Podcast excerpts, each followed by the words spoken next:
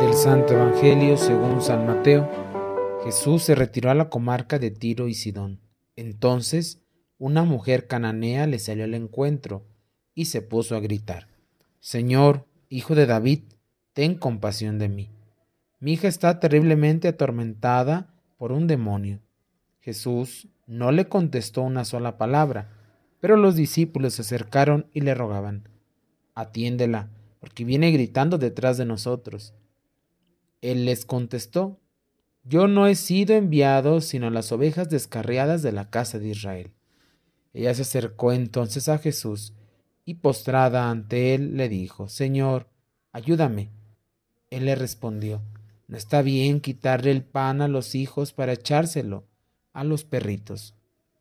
Pero ella replicó, Es cierto, Señor, pero también los perritos se comen las migajas que caen de la mesa de sus amos. Entonces Jesús le respondió, Mujer, qué grande es tu fe, que se cumpla lo que deseas. Y en aquel mismo instante quedó curada su hija. Palabra del Señor. Un gran saludo para todos, hermanos, hermanas, en este miércoles 9 de agosto. El Señor nos habla a través de su palabra que nos da vida. A pesar de que Mateo ya había insinuado en su evangelio la apertura a los no judíos o paganos, hasta ahora la acción de Jesús se ha enfocado más hacia los judíos. Sin embargo, este pasaje de la mujer cananea invita a la comunidad cristiana a la plena aceptación de los paganos. Tema candente cuando se redacta el Evangelio, ya que se creía que solamente los que podían participar de este nuevo mensaje del reino eran los judíos conversos. En un primer momento, Jesús no le responde a la mujer y después lo hace de manera áspera, enfatizando la prioridad de Israel en el plan de salvación de Dios, el pueblo elegido.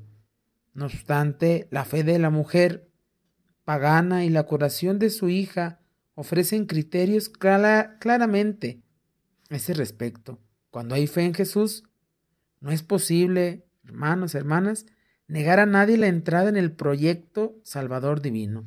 Dios tiene un proyecto, pero a veces ocupamos descubrirlo. Así aparece con toda su fuerza al final del Evangelio.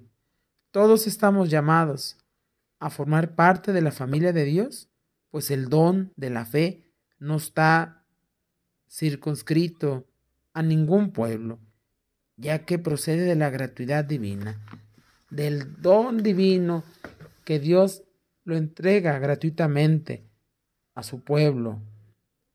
La acción de Jesús a favor de la mujer muestra en realidad que los paganos tienen acceso a la salvación, que es una casa con las puertas abiertas. Celebramos a una mujer que supo dar testimonio de su vida.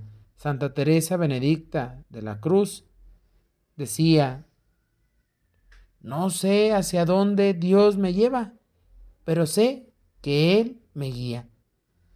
Al igual que esta mujer cananea que encontró en el seguimiento del Señor un milagro, Santa, Teresa Benedicta de la Cruz o Edith Einstein supo dar testimonio en los campos de concentración, supo aterrizar la ciencia de la cruz hasta sus últimas consecuencias.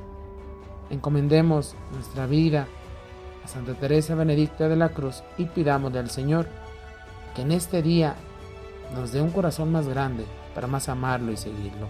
Este es Jesús para Millennials. soy el Padre Brandon Godínez. Que todos tengan un excelente día.